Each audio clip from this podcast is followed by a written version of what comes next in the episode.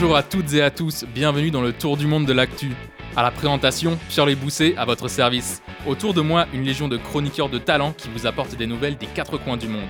Le TDMA saison 7 épisode 2, c'est parti.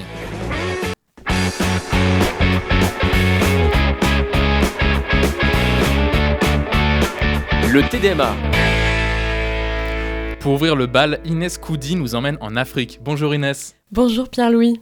Une convention sur les espèces en voie de disparition se tient actuellement au Panama et à cette occasion, le Zimbabwe a abordé la question des attaques d'éléphants. 46, c'est le nombre de personnes tuées par des attaques d'éléphants depuis le début de l'année au Zimbabwe. Au Panama, lors de cette COP19, le délégué du Zimbabwe a estimé que les communautés les plus vulnérables à ces attaques étaient ignorées. Il a défendu une proposition faite par l'État africain en mai dernier, assouplir les dispositifs restreignant le commerce d'ivoire brut et de cuir d'éléphant. L'objectif Utiliser l'argent récolté pour financer leur propre système de conservation et d'aide aux populations. Le pays a d'ailleurs approuvé un plan pour soutenir financièrement les victimes d'attaques d'éléphants. Ces dernières années, le phénomène n'a cessé de prendre de l'ampleur. 39 ans après, la Côte d'Ivoire est désignée pour la seconde fois de son histoire pays hôte de la Coupe d'Afrique des Nations de football. Un accord a été signé à Abidjan le 11 novembre dernier entre la Confédération africaine de football et le gouvernement ivoirien pour officialiser l'organisation de la compétition dans le pays d'Alassane Ouattara. Prévue initialement l'été prochain, la Cannes 2023 aura lieu en début d'année 2024 pour éviter la saison des pluies. Pour participer à cette compétition, les pays du continent doivent passer par une phase de qualification qui a déjà débuté. Les 24 nations qualifiées pour la phase finale tenteront de succéder au Sénégal, dernier vainqueur de la Cannes en février 2022. À Madagascar, 43% des travailleurs dans le secteur du textile vivent en dessous du seuil de pauvreté.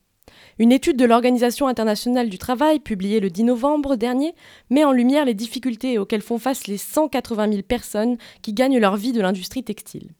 Avec un revenu inférieur à 9 000 ariari par jour, l'équivalent de 2 euros, celles-ci connaissent une situation critique.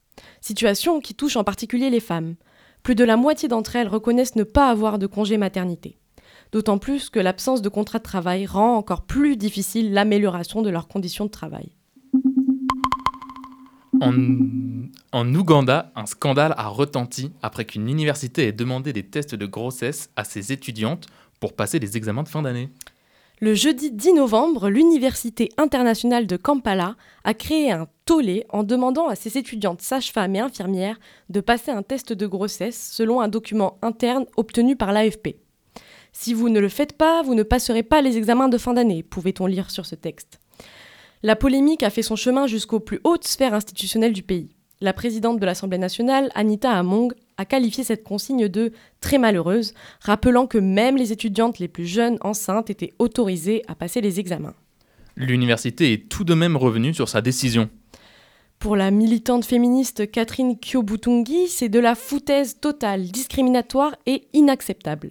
Face à un tel scandale, l'université s'est rétractée, sans pour autant donner de justification sur euh, les raisons d'une telle directive. L'Université internationale de Kampala accueille plus de 12 000 étudiantes venues de tout le continent.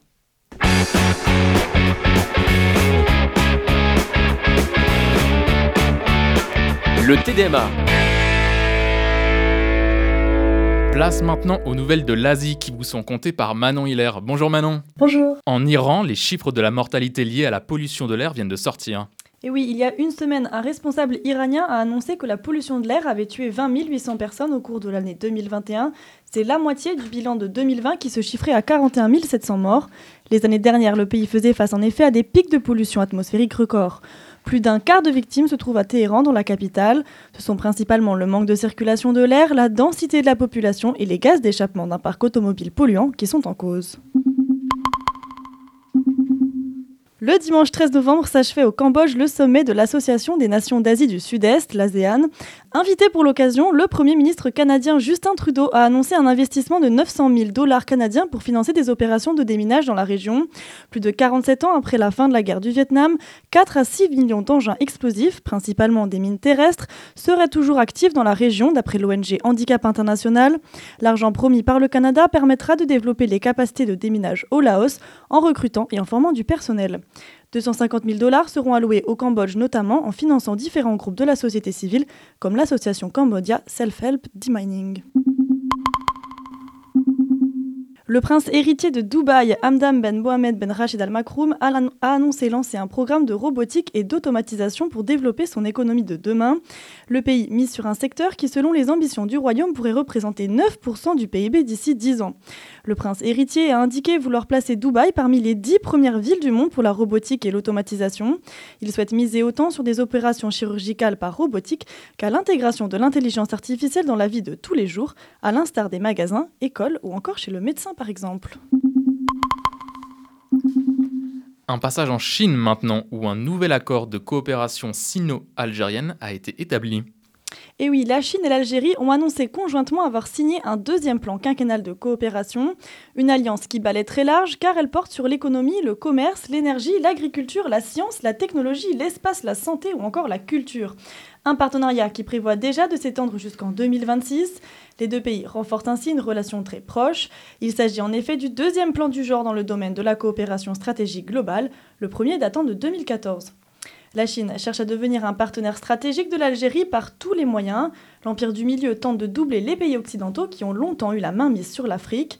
Depuis 2013 par exemple, la Chine est en tête du classement des pays exportateurs vers l'Algérie, un palmarès autrefois détenu par la France qui était le partenaire historique du pays depuis des décennies. Une romance entre l'Algérie et la Chine qui se joue sur tous les tableaux.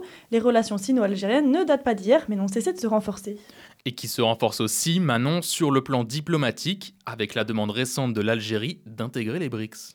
Et oui, tout dernièrement, le 7 novembre, l'Algérie a fait une demande d'intégration aux BRICS, une, organisation qui, je le rappelle, rassemble le Brésil, la Russie, l'Inde, la Chine et l'Afrique du Sud dans le but d'affirmer leur place sur la scène internationale.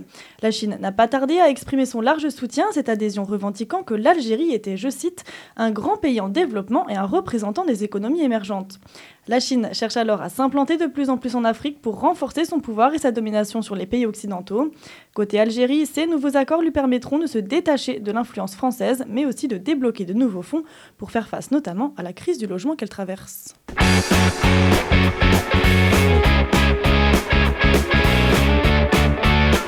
Le TDMA. On sort désormais la grand voile et on part en Océanie. Bonjour Damien Cornette. Bonjour. Des chercheurs de l'université d'Adelaide en Australie ont mis au point une technique de modification génétique pour combattre les espèces de souris invasives. Les universitaires ont réussi à altérer le gène de fertilité de, femelles souris, une technologie accueillie comme un soulagement par les agriculteurs australiens qui ont fait face à des invasions de souris cet été, détruisant leurs récoltes. Le principe est simple et durable. Une fois la population saturée par cette modification génétique, l'ensemble des femelles deviendront stériles. Ainsi, la population de souris ne pourra croître davantage et déclinera progressivement jusqu'à sa disparition. C'est une première mondiale, jamais une technologie de modification génétique n'avait été mise au point pour contrôler des espèces animales reconnues nuisibles. La Chine livre du matériel à la police des îles Salomon. Elles sont un point stratégique de l'Indo-Pacifique en proie à toutes les convoitises depuis plusieurs années. Cette région est au carrefour du commerce international et des tensions entre les États-Unis et la Chine. C'est au total deux canons à eau, 30 motos et 20 SUV pour une valeur de 1,7 million de dollars que les îles Salomon ont reçu. Cette dotation intervient seulement quelques jours après un don australien d'armes et de véhicules. Les deux pays cherchent ainsi à étendre leur influence et leur puissance dans la région. Ces aides étrangères ne sont pas du goût de tous les responsables politiques salomonais. Le chef de l'opposition Matthew Whale estime qu'un investissement pour le développement d'hôpitaux ou d'écoles serait plus utile pour le pays. En Nouvelle-Zélande, un couple Pakea, un terme maori employé pour désigner les Néo-Zélandais d'origine anglo-saxonne ou européenne, a gagné son procès et conserve la garde d'une petite fille de 7 ans retirée de sa mère biologique pour traumatisme et négligence. La Cour a rejeté l'appel déposé par le ministère de l'Enfance et la mère biologique qui estime que la famille Pakea ne pouvait pas satisfaire les besoins culturels de l'enfant. Le ministère souhaitait placer la petite fille dans une famille maori qui avait déjà à la charge son frère. Elle restera donc finalement dans sa famille d'accueil, preuve d'une certaine fracture entre Maori et arrivés plus récents sur l'île. Direction maintenant la Nouvelle-Guinée occidentale, où une lutte armée fait rage entre l'armée de libération de la Papouasie occidentale et les forces de sécurité indonésiennes. Ce conflit larvé depuis les années 60 entre, les indépendantistes et le pouvoir indonésien prend une tournure inquiétante depuis la publication d'un rapport de l'ONU le 10 novembre dernier. Ce rapport révèle des violations des droits de l'homme, à savoir des exécutions extrajudiciaires et des disparitions de membres de la résistance orchestrée par les forces armées indonésiennes. L'ONU juge la répression contre les indépendantistes excessive et estime que la division de l'île en cinq provinces ne répondrait pas aux revendications des indépendantistes.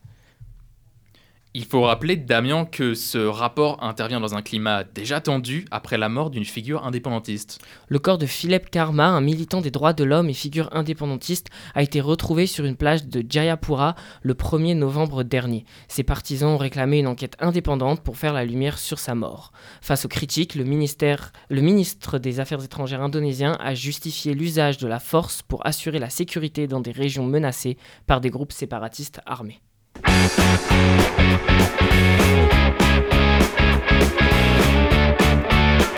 Le TDMA. On se rapproche de l'équateur, le temps de notre rubrique Amérique latine. Bonjour Suzanne Marion. Bonjour Pierre-Louis. On commence par une marche de la démocratie au Mexique. Le 13 novembre, environ 60 000 personnes ont manifesté leur opposition à la réforme électorale proposée par le président López Obrador. 51 organisations de sensibilité conservatrice et des anciens présidents appelaient à une marche pour la démocratie. L'objectif était de défendre l'Institut électoral national, autorité en charge de l'organisation des élections fédérales, face à une réforme qui baisserait son budget.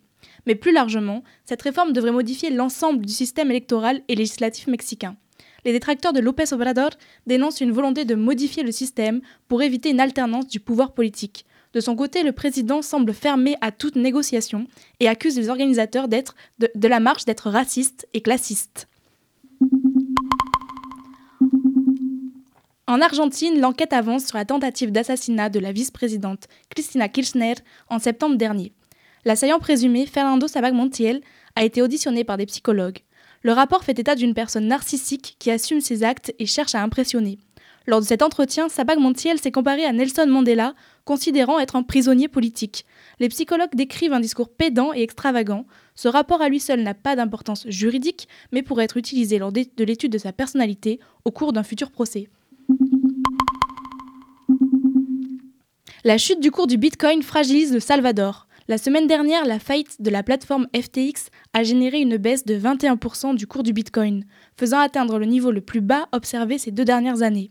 Un sérieux revers économique pour le pays d'Amérique centrale qui a reconnu la crypto-monnaie comme devise co-officielle avec le dollar il y a maintenant un peu plus d'un an.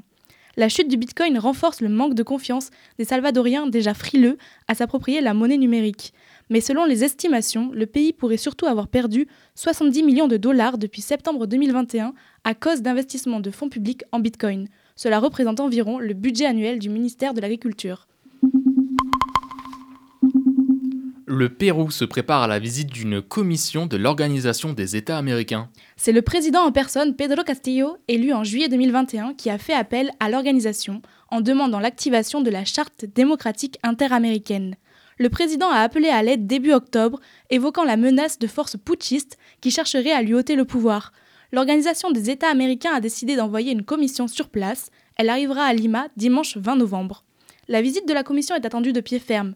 Ses missions seront d'analyser la situation et de promouvoir le dialogue pour protéger la démocratie. En attendant, pro et anti-Castillo se mobilisent. Le 5 novembre, 5000 personnes ont manifesté à Lima contre le gouvernement. Et le 10 novembre, ce sont 3000 partisans de Castillo qui se sont rassemblés dans les rues. Le président est-il vraiment menacé? Son mandat est compromis. Le 11 octobre, la procureure générale a déposé un recours constitutionnel pour trafic d'influence et collusion, affirmant que Pedro Castillo serait à la tête d'une organisation criminelle. Le Congrès est en cours d'enquête, ce qui pourrait mener à un procès contre Castillo. C'est d'ailleurs à ce congrès que se sont pris les partisans de Castillo jeudi dernier en se regroupant devant la Chambre, ce qui a mené à une suspension de séance. En parallèle, les parlementaires tentent de réunir les signatures nécessaires pour lancer une procédure de destitution, alors même que Castillo a déjà résisté à deux tentatives en un an et demi.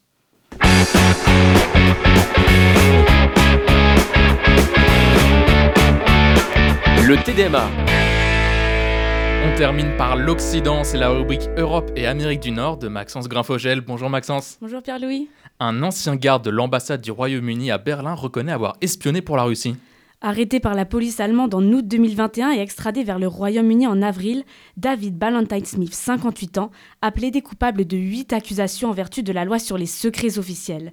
Les procureurs affirment que l'ancien garde de l'ambassade britannique a donné à l'attaché militaire russe à Berlin des informations sur les activités, les identités, les adresses et les numéros de téléphone de fonctionnaires britanniques. Smith a également recueilli des renseignements classés secrets, notamment sur le fonctionnement et la disposition de l'ambassade, des informations qui, selon les procureurs, seraient utiles à un ennemi, à savoir l'État russe. L'ancien garde risque jusqu'à 14 ans de prison. L'Europride 2023 aura lieu à Malte. L'île méditerranéenne est aujourd'hui le pays européen le plus sûr pour la communauté LGBTQ, selon l'indice Rainbow Europe. Un gage qui permet à Malte d'accueillir l'Europride du 7 au 17 septembre 2023. Cette manifestation pan-européenne est organisée chaque année depuis 1992 lorsqu'elle a été inaugurée à Londres. Durant 15 jours, des manifestations sportives et artistiques prennent place dans toute la ville haute. L'Europride se termine généralement par une grande parade, mardi gras, semblable à la marche des fiertés, des concerts et une veillée en mémoire des victimes du sida. Le ministère estonien des Affaires étrangères encourage la population à envoyer des lettres de soutien aux plus de 1300 prisonniers politiques biélorusses emprisonnés par le président Alexandre Loukachenko. Beaucoup sont incarcérés depuis plus de deux ans. Soumis à la torture mentale et physique, les prisonniers politiques n'ont aucun contact avec le monde extérieur. Ils ne peuvent communiquer que par lettres. Le ministère rappelle que la quasi-totalité des médias indépendants du pays ont été réduits au silence et que les journalistes indépendants ont été contraints de fuir à l'étranger. L'Estonie va désigner un ambassadeur itinérant pour travailler avec le mouvement d'opposition bélarusse en exil en Lituanie. On traverse la Manche avec une question. Pourquoi les migrants albanais affluent-ils au Royaume-Uni? 80% des migrants qui débarquent au large des côtes anglaises viennent d'Albanie, selon le ministre de l'Immigration Robert Jenrick. 12 000 sont déjà arrivés depuis janvier 2022. La raison Des bandes criminelles albanaises ont pris pied dans le nord de la France. Elles proposent aux Albanais de traverser la Manche en bateau pour un coût de 2 000 à 5 000 livres par personne. D'après le Daily Mail, à Dunkerque dans le Nord, un chef de gang albanais fait fortune en faisant passer des migrants au Royaume-Uni. Cette activité illégale peut rapporter un million de livres chaque semaine à celui qu'on surnomme le lion d'or. Pour 4500 livres, l'escroc propose de traverser la Manche sur des canaux pneumatiques, et au total, ils sont plus de 32 000 à avoir pris tous les risques pour amérir sur le territoire britannique en 2021. Mais le business de ces bandes criminelles ne s'arrête pas là. Certains gangs de trafiquants de drogue albanais utilisent les camps de migrants du nord de la France comme terrain de recrutement et offrent de payer le passage à ceux qui sont prêts à travailler dans l'industrie de la drogue à leur arrivée au Royaume-Uni. Et comment réagissent les deux pays?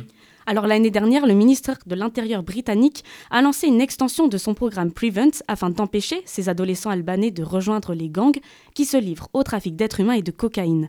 Les Albanais constituent l'un des plus grands groupes de ressortissants étrangers dans les prisons d'Angleterre et du Pays de Galles. De son côté, le Premier ministre albanais Edi Rama n'a pas hésité à réagir dans un tweet, exhortant le Royaume-Uni à lutter contre les gangs criminels de toutes les nationalités et cesser de discriminer les Albanais pour excuser les échecs de sa politique.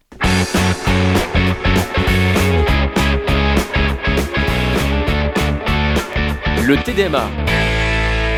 C'est la fin de ce journal, mais ne bougez pas. Dans un instant, on écoutera les chroniques Le Tour de l'Histoire vers l'avenir et Éclairez-nous. Et en bonus, la chronique Éloignons-nous en partenariat avec la revue du jeu de loi de Sciences Po Lille. C'est après la pause musicale avec Ronia, Music Sounds Better. On aura tout ce qu'on mérite. J'avoue, c'est le papier avant tout, mais j'avoue que toi t'es ma cam. J'avoue que toi je te mérite. J'ai fait des choses un peu bizarres. Le grenier du cœur en bazar. C'est pour ça pas le droit au hasard. C'est pour ça choisis bien mes rimes. Je veux pas que tu sois que de passage. Chez toi le feu de mon blizzard. Ça doit marcher, ça doit courir. Pour la musique, ça doit mourir. T'as pas de chance, des fois j'en ai pas, des fois j'ai du temps. J'ai pas de chance, chez moi c'est pour de vrai, chez toi c'est du vent. J'ai perdu la clé, je peux pas m'en sortir. Passe-moi l'essence, le zaza est chargé, j'ai dit les termes dans tous les sens. Sauve-moi.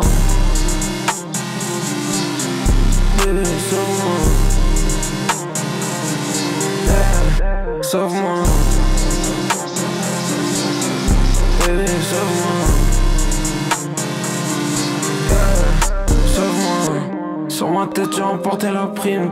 Je suis le gars que tout le monde a dit perdant. J'ai l'espoir, le couteau dans la prise. Pas de bise, j'ai les belles. J'ai le tout ce qu'il faut dans le S. J'ai mis tout ce que j'ai sur le R. Et j'ai compté sur Dieu pour le reste. Je sais pas où est-ce que ça va finir. Je sais pas si tu m'aimes. Mais je sais que si je tombe c'est mon cœur qui va prendre. Je sais que personne fera de gestes. Je veux pas changer d'avis t'es un fils de deux ou J'ai trop fort pour retourner ma veste Je vais juste te barrer de la guest Je vais pas changer même si ça te vexe T'as donné moi j'ai donné le best Je ça en 2017 C'est chelou de malade dans ma tête juste à côté des prises dans la fête. J'ai douté de moi des millions de fois, des milliards de fois. Dans ma tête et mon cœur, j'ai besoin de toi, des milliards de toi. Je me sens tout petit face au grain de sable, au de toi. Bébé, s'il te plaît, quand je t'écoute, quand je t'ai fait, sauve-moi. Baby, hey, someone.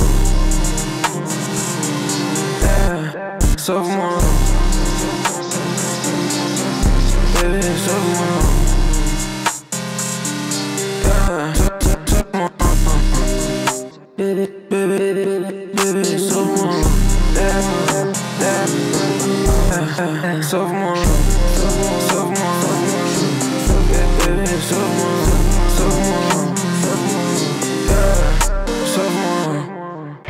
Hashtag TDMA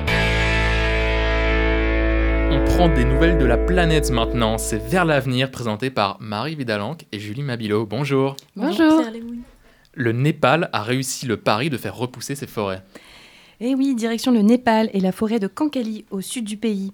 Monsieur Karki, un forestier de 70 ans, raconte que les arbres y ont remplacé les monticules de boue stérile.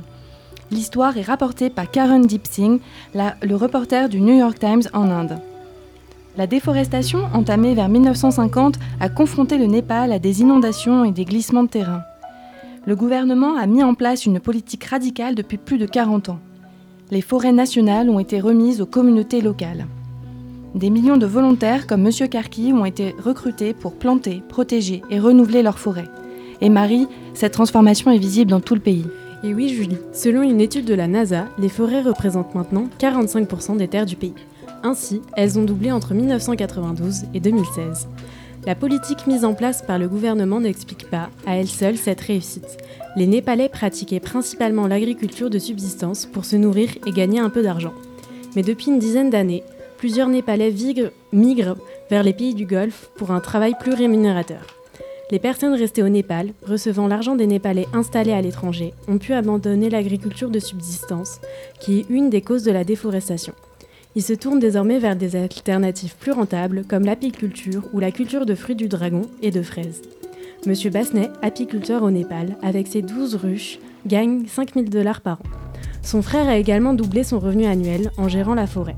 La prévention des feux de forêt permet aussi aux habitants d'obtenir de revenus supplémentaires.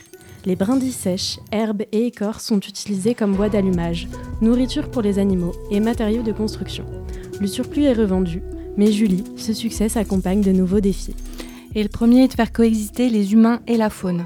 La revitalisation des forêts a permis à des espèces menacées comme les tigres de proliférer. Plusieurs centaines de morts seraient à déplorer depuis 1974 à la suite d'attaques d'animaux. L'autre défi est de protéger les forêts de la mafia du bois et des braconniers.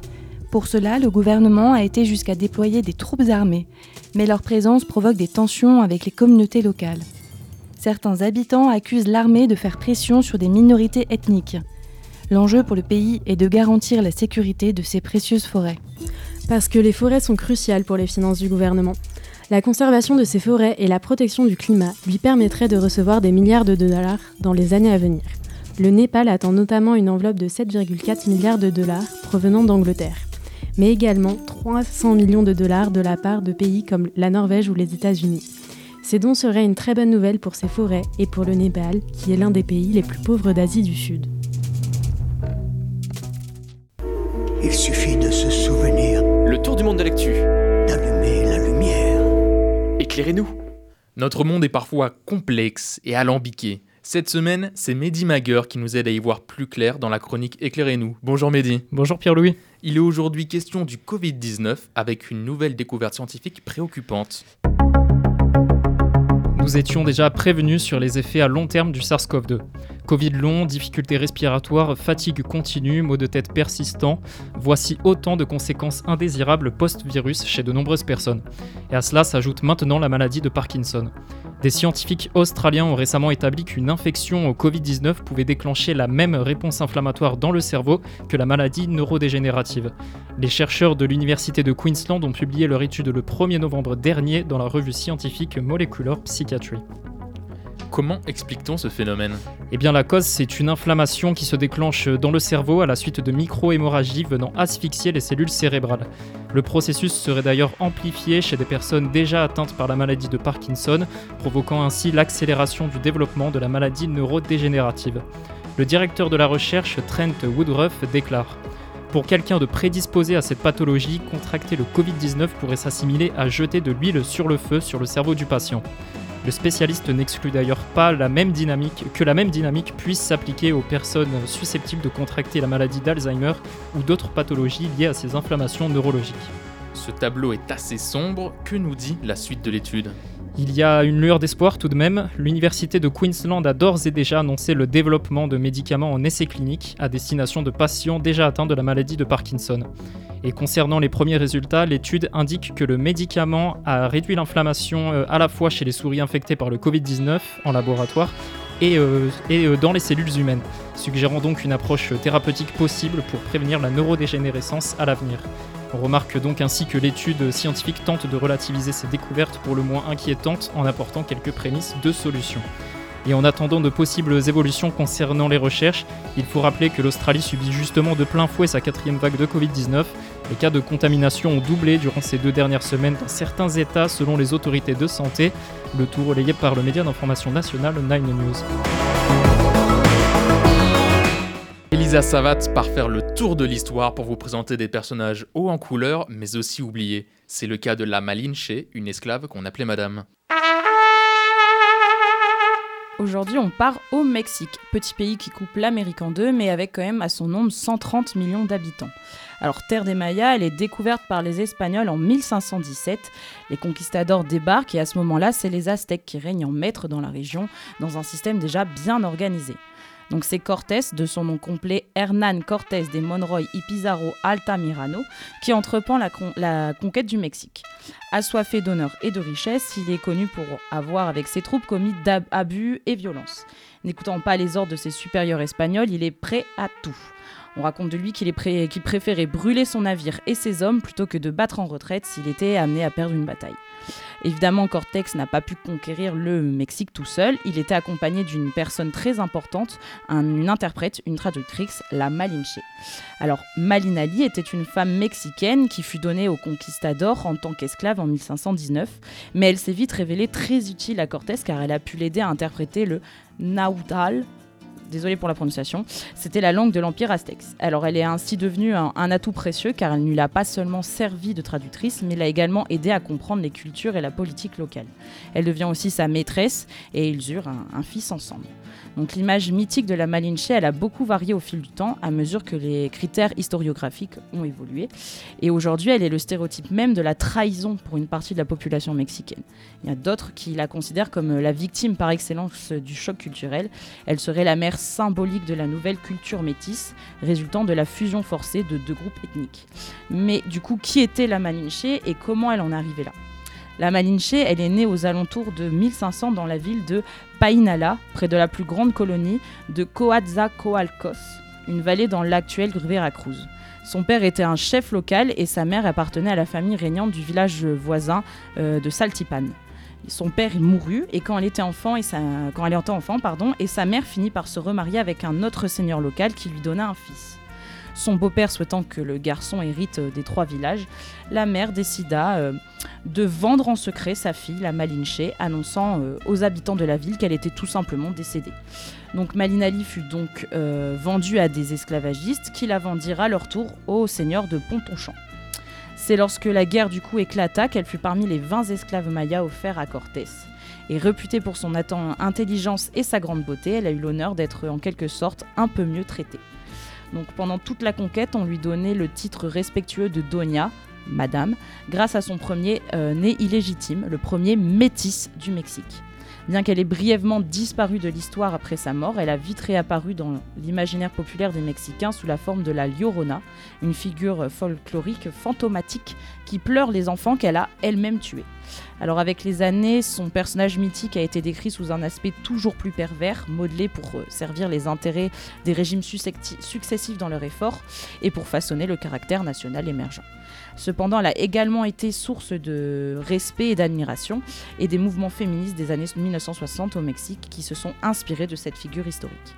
Traître ou victime, la Malinche reste une femme controversée, importante du Mexique qu'on retrouve dans les livres comme les films.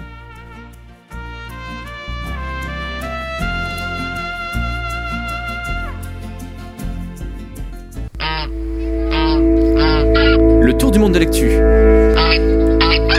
Éloignons-nous. En clou du spectacle, la chronique Éloignons-nous du jeu de loi. Nous accueillons Lou Le Pareux et Victor Di Bartolo. Bonjour. Bonjour. Cette semaine, Loi nous parle de Taylor Swift, première artiste à occuper les 10 premières places du Billboard Hot 100. Lou, qu'est-ce qu'il y a de si particulier à cet événement? Eh bien, c'est une première dans l'industrie musicale. Avec de telles performances, Taylor Swift bat Drake, le précédent détenteur du record, qui avait quasiment monopolisé la tête du classement pendant une semaine avec pas moins de 9 chansons dans le top 10 en septembre 2021. La chanteuse américaine devance même les Beatles qui avaient raflé le top 5 en 1964. On comprend ici mieux l'exploit réalisé par Taylor Swift. Pour les plus curieux, le Billboard Hot 100 a été lancé en 1958 par le magazine Billboard et classe chaque semaine les 100 chansons les plus populaires aux États-Unis en se basant notamment sur les ventes de singles, les diffusions en radio ou encore depuis 2013 les visionnages sur YouTube. Avec la sortie de son nouvel album Midnight le mois dernier, Taylor Swift a battu des records en étant aussi la première artiste à arriver à la première place du top, du top à la fois sur le Billboard Hot 100 et 200 grâce à son titre Anti-Hero. On me souffle même qu'elle serait désormais la deuxième artiste à avoir occupé le plus de top 10 du Billboard Hot 100 juste derrière Drake. N'est-ce pas Lou? Taylor Swift se trouve certes derrière Drake au classement, mais elle devance la queen de la pop, Madonna, et les Beatles, rien que ça. Et pourtant, ce n'est pas la première fois que la chanteuse se hisse tout en haut du Billboard Hot 100, puisque c'est sa neuvième chanson qui parvient à occuper la première place. On se souvient alors peut-être des singles We Are Never Ever Getting Back Together, numéro 1 en septembre 2014, ou de Cardigan en août 2020. Avec cette nouvelle consécration, la chanteuse devient l'auteur-compositrice-interprète la plus influente de l'industrie musicale à l'approche de son 33e anniversaire. Et Taylor Swift devrait continuer à soulever les foules, puisque la chanteuse se lance dès le printemps prochain dans une giga tournée des stades aux États-Unis. L'événement est attendu, cela va faire 5 ans que Taylor Swift n'a pas fait de tournée. Et conséquence inattendue, le magazine Rolling Stone relate même que des concerts de la chanteuse risquent de ruiner de nombreux mariages à travers le pays. Les fans de la chanteuse, pour la plupart nés dans les années 80 et 90, sont désormais en âge de se marier. Et pas de bol, pour certains, des dates tombent pile le jour de leur union. Taylor Swift n'a pas fini de faire tourner la tête de ses fans. Le titre de la tournée n'a pas été choisi non plus au hasard. L'artiste américaine a décidé de l'intituler Eras Tour, le tour des époques. Car c'est le concept de cette tournée. Taylor Swift a l'ambition de proposer à son public un voyage à travers les différentes époques musicales de sa carrière, et notamment la country music, style musical avec lequel la chanteuse originaire de Pennsylvanie s'est fait connaître. Pour les oreilles des fans de la première heure, ses premiers albums résonnent bien plus au son de la guitare acoustique que de la basse électrique. C'est notamment avec son album Red, sorti en 2012, que la chanteuse parvient à percer dans le domaine musical. Des, des ballades aux airs acoustiques, très caractéristiques de la country music, comme Starlight ou encore All Too Well, séduisent un public jeune et marquent le début de sa grande ascension. Si aujourd'hui Taylor Swift a laissé de côté ce registre musical au profit de la pop, ses derniers albums comme Folklore font encore référence à ces mêmes notes acoustiques qui ont contribué à son envol. Loi est déjà dans les starting blocks pour réserver sa place à l'un des concerts de l'anti-héros américaine. Cela tombe bien, la tournée a lieu pile au moment de sa migration annuelle. Quelle aubaine Il ne nous reste plus qu'à déployer nos ailes pour écouter la nouvelle reine de la pop. Loi lui transmet ses meilleurs voeux de réussite et lui souhaite que cette tournée des époques lui permette, au fil des country roads, de retrouver le chemin de sa maison. C'est la fin de ce journal. Merci à tous de nous avoir écoutés. On se retrouve la semaine prochaine pour un nouveau numéro. En attendant, portez-vous bien et surtout, surtout, restez curieux.